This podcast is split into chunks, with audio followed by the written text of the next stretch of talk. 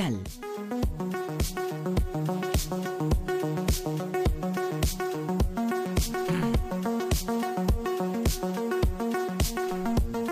Con Alex Fidalgo. Alex, muy buenas. ¿Qué tal? Muy buenas, ¿cómo estáis? Qué rico, qué rico lo que nos Muchas ha traído gracias. Ale, los Ah, los bombones, sí, también, efectivamente. Vamos a hablar de un nuevo medio de transporte. Podemos eh, decir muchas cosas, eh, que es el quinto medio, pero podemos eh, decir sobre todo un dato. En dos segundos pasa de 0 a 190. ¿Qué es esto? He pensado en una canción que evocase velocidad y esta es la primera que me ha venido a la cabeza, ¿vale? Bueno, pues sí, es el quinto medio de transporte porque es la alternativa a barcos, aviones, automóviles y trenes.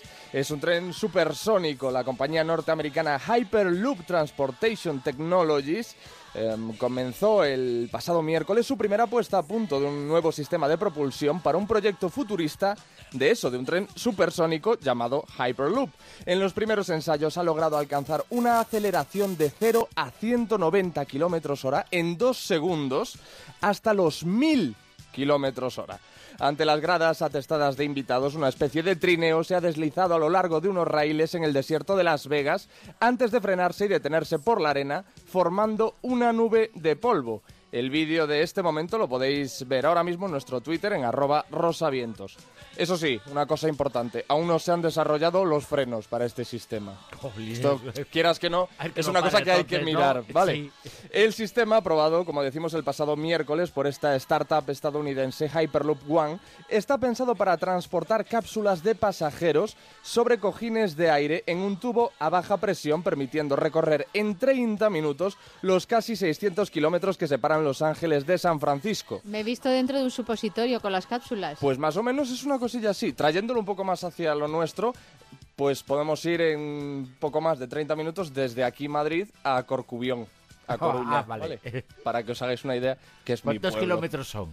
Pues serán unos 700. Pues eh, Para ser más fiel a los 600, pues desde aquí a Coruña. o sea que tú, por ejemplo, ¿eh? podrías estar vi- viviendo en tu tierra y te vienes a currar. Hacer el y te programa, a media comer. horita. pero ¿eh? sin pasarte de frenada. Eh, sin pasarme eso, eh, eso es. Claro, es que está el tema de los frenos, que es que es una cosa que llámame quisquilloso, pero me preocupa. Nada, unos pocos de airbag te lanzan y ya está. Claro, bueno, el director eh, general de la compañía, Rob Lloyd, ha dicho que mm, van a transportar carga en 2019 y creen que ya van a llevar pasajeros en 2021.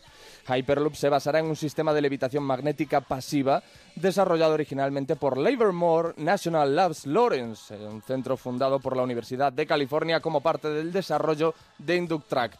Importantísimos estos últimos datos para conocer un poco más a fondo. Yo voy a ser mala. Todo, todo lo que hay tras eh, Hyperloop. Voy a ser mala. Eh, ¿Sabes a cuánto va el tren supersónico de, de los japoneses? Ese que dice que casi Sí, no toca los rieles. sí, adelante. ¿A cuánto?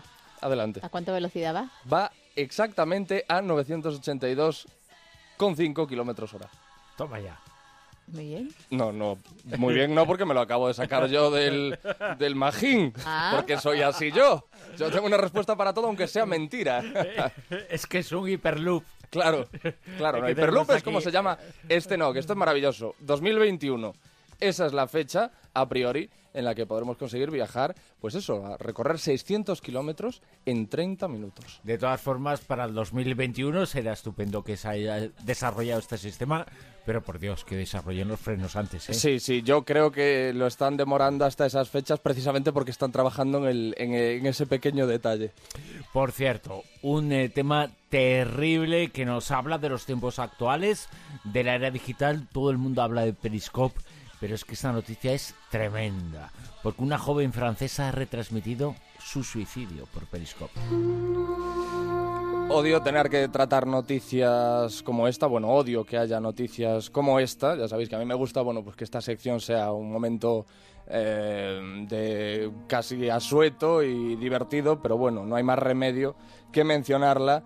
Es una joven de 19 años, residente en Egli, que anunció en la aplicación móvil, en Periscope, a sus mil seguidores que se iba a suicidar y argumentó una decepción amorosa. La justicia francesa abrió el miércoles una investigación para esclarecer la muerte de esta joven que se arrojó a las vías de un tren de cercanías y retransmitió en directo su, suicidio a través de la aplicación de Twitter Periscope. La víctima de 19 años de edad había anunciado horas antes, ante esos mil seguidores que estaban conectados, que tenía pensado hacer algo en directo y les hizo partícipes de una decepción amorosa, según la emisora France Info.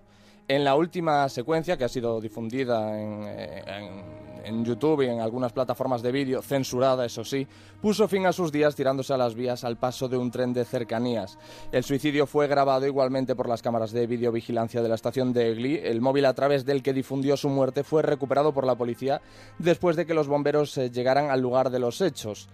Esto, pues, por supuesto, ha reabierto todo ese debate sobre la influencia de las redes sociales, etcétera, etcétera. Lo que pasa es que no sabemos hasta qué punto tiene mm, alguna responsabilidad la existencia de, de Periscope o de cualquier red social para que se produzca un hecho tan lamentable como este. Es que una decepción amorosa nunca se tiene que tomar una decisión tan tan terrible, hombre, que a lo mejor en ese momento estás pasando lo fatal, pero luego te llega un amor magnífico. Jamás, jamás se tiene que tomar esas decisiones.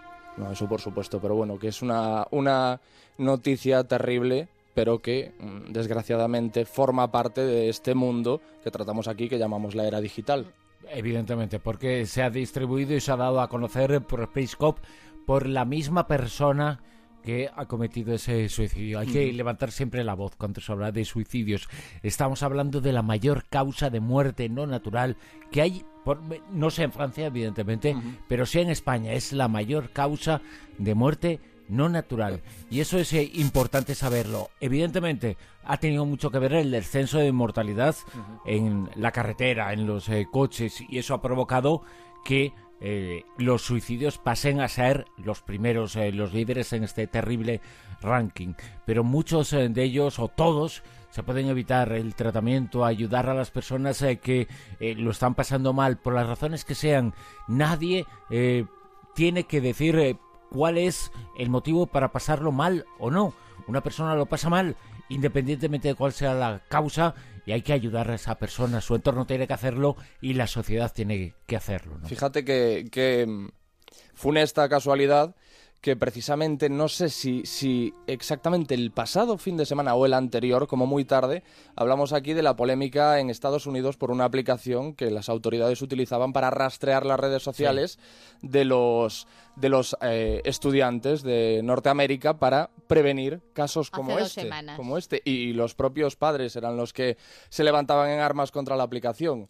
Pues quizá este, este hecho trágico viene un poco a reforzar esa, esa posibilidad o esa iniciativa. No lo sabemos. De todas formas, el eh, suicidio no solo afecta a gente joven, es eh, independientemente eh, de la edad ocurren y hay estos casos y no tiene nada que ver con las redes sociales, tiene que ver con una serie de situaciones sociales, con una serie de situaciones personales y todas son evitables. La crisis económica ha aumentado en España el número de suicidios y en gran parte de los países eh, de Europa. Los problemas económicos eh, también han afectado a ese índice, a ese dramático índice de suicidios en eh, toda Europa y en España, donde es la primera causa de muerte no natural. Tenemos que decirlo, hay que insistir en ello. Es la cara oculta de, o la terrible cara de la era digital, pero gracias a la era digital también podemos hacer eh, mucha más fuerza con eso. Ya sé la velocidad de lo del tren. 600 más de 600 kilómetros. Y eleva el tren 10 centímetros por encima de los raíles. Creo que de todas formas ese tren tiene algunas deficiencias que subsana el Hyperloop. Esto tendríamos que profundizarlo más adelante. La era digital también va a permitir que exista un robot que, tragándolo, limpie el estómago es que ahora se, se traga de todo. ¿eh? Afortunadamente también, eh, eh, bueno, afortunadamente incluso la los mayoría tiempos de, de Almax están contados. Eso, que la mayoría de las noticias que traemos a, la era digital son cosas buenas, como esta. Investigadores del MIT, del Massachusetts Institute of Technology de la Universidad de Sheffield y del Instituto Tecnológico de Tokio han desarrollado un pequeño robot, un robot diminuto que cabe en una cápsula de medicamento Por ejemplo, pues un comprimido de ibuprofeno, pues ahí dentro podía ir este robot que puede desplegarse en el estómago para eliminar objetos extraños ingeridos por error o curar una herida desde dentro. Eso sí, una vez realizada su tarea, el robot desaparecerá del organismo sin dejar rastro. Para probarlo, el MIT simuló con éxito la extracción de una pila de botón por parte del robot. Esto a priori suena un poco surrealista, que alguien se trague una pila de botón y tengas que meter un robot para em, extraerla, pero se explica en la noticia que cada año se producen más de 3.500 casos en Estados Unidos de ingestas involuntarias de este tipo de objetos. Es, eh, espectacular este dato, no sé. Voluntarias. Las- sí, de, de ingestas involuntarias, Ah, a priori. ah, vale, no, vale, involuntarias, involuntarias. No, hombre, si alguien dice voy a tragarme una pila de botón, bueno, luego, eso. luego no querrá que se la quiten, porque es una cosa pues que ha decidido él. No sé, es que hay gustos muy raros. Las pilas son habitualmente digeridas, sin embargo hay casos en que si están demasiado tiempo en contacto con el tejido del esófago o estómago, pueden reaccionar y quemar el tejido. Obviamente, estamos hablando de algo muy peligroso. Este robot en concreto, eh, el que utilizaron para esta prueba, contaba con un imán en la parte central que permite que el robot pueda ser controlado desde el exterior y al mismo tiempo es ese imán el encargado de retirar la pila de botón. Sin embargo, bueno, el robot puede ser rediseñado con otros compuestos que le permitan aplicar medicamentos dire- directamente contra heridas internas. Cualquier herida que se te haya formado, pues eh, fruto de, de, a lo mejor un alimento que te haya hecho daño, lo ¿Y que sea. bueno, pues este también? robot- entendemos que sí, que, que está dentro de este espectro de, de, eh, padecimientos que puede tratar este robot. Para hacer comestible el robot, los desarrolladores peinaron mercados asiáticos en Chinatown, pero finalmente acabaron por elaborar la estructura principal del robot a partir de intestino seco de cerdo. ¿No se esperaría algo más sofisticado? No. Intestino seco de cerdo. Lo que habitualmente recubre el envoltorio de los embutidos con la idea de hacer así un dispositivo biodegradable. Eso eran los preservativos en la antigüedad también, ¿no? Eran de, de intestino seco de cerdo. Yo creo que era algo parecido. No sé, No me ¿sabes? acuerdo, ¿eh? Pues eh, esto es una duda que hay que plantearle a, a. Javier Sanz. sí, vale. Los, los preservativos en la antigüedad. Eso es. Yo lo veo pues un, un monográfico. un- Sí, pero- Los preservativos en la antigüedad. Evolución de los profilácticos. Sí. bueno, que Instagram también evoluciona. porque Eso en es. su momento cambió de logotipo y, y sabemos por qué.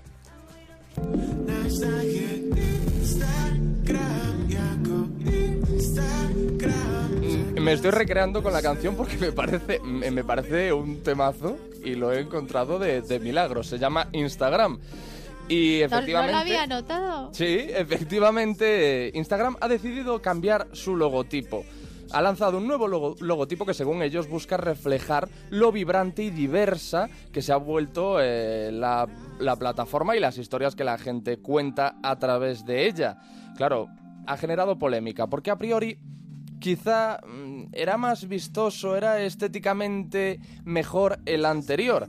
La red, que pertenece a Facebook, busca apartarse de la imagen de aplicación para fotografías que en términos generales se asocia con su marca. Entonces creen que es lo que se asocia también a ese icono eh, primigenio de Instagram. La versión actualizada del logotipo está inspirada por el icono anterior, aunque el nuevo incluye una cámara más simple mientras que el arco iris original se mantiene en la gradación de colores, es decir, que en el icono aquel pues, eh, aparecía un pequeño arco iris que ahora son los colores del fondo. Hechos así, pues eso, mediante una degradación. Cuando Instagram comenzó era principalmente un lugar para editar y compartir fotos. Esto es lo que dijo la compañía. Cinco años más tarde es una comunidad global de intereses donde las personas comparten fotos y vídeos. Los usuarios de Instagram también seguro que han notado que el color del fondo de la aplicación ha cambiado de azul a blanco. Bueno, pues esto también tiene una explicación. El diseño simplificado pone más énfasis en, tus fotos y tus vídeos sin cambiar la manera en que se navega en la aplicación. Así que todos, toda esa gente que se queja de la nueva apariencia del interface de Instagram, bueno, pues esta es la aplicación, o sea, la explicación y también la explicación al cambio del logotipo. Que no pasa nada. Además, eh, este tipo de polémicas duran alrededor de, qué sé yo, ni una segundos, semana. ¿no? Claro, Ah, hombre, un vale. día, dos días, la gente se queja y luego nada. Había una utilizando. polémica también con las fotos ahora de los niños reportajes fotográficos que hacen los padres desde que eres chiquitito y lo quieren proteger por ley. A mí me parece Porque extraordinario y estupendo. que es claro decir, que, que eso de que se nunca, utilicen ni por es- parte de los padres, las fotos nunca que está estar. mal.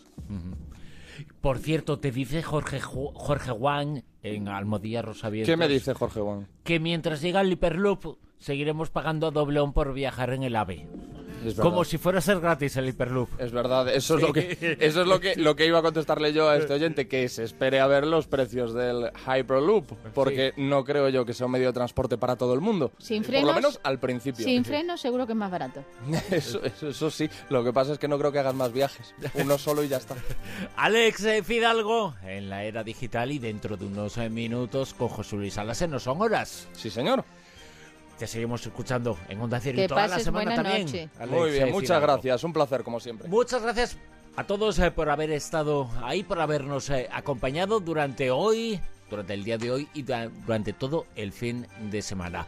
Nosotros eh, volvemos el próximo sábado por la noche, madrugada de domingo a la una y media, las doce y media en la comunidad canaria. Muchas gracias por haber estado ahí. Adiós.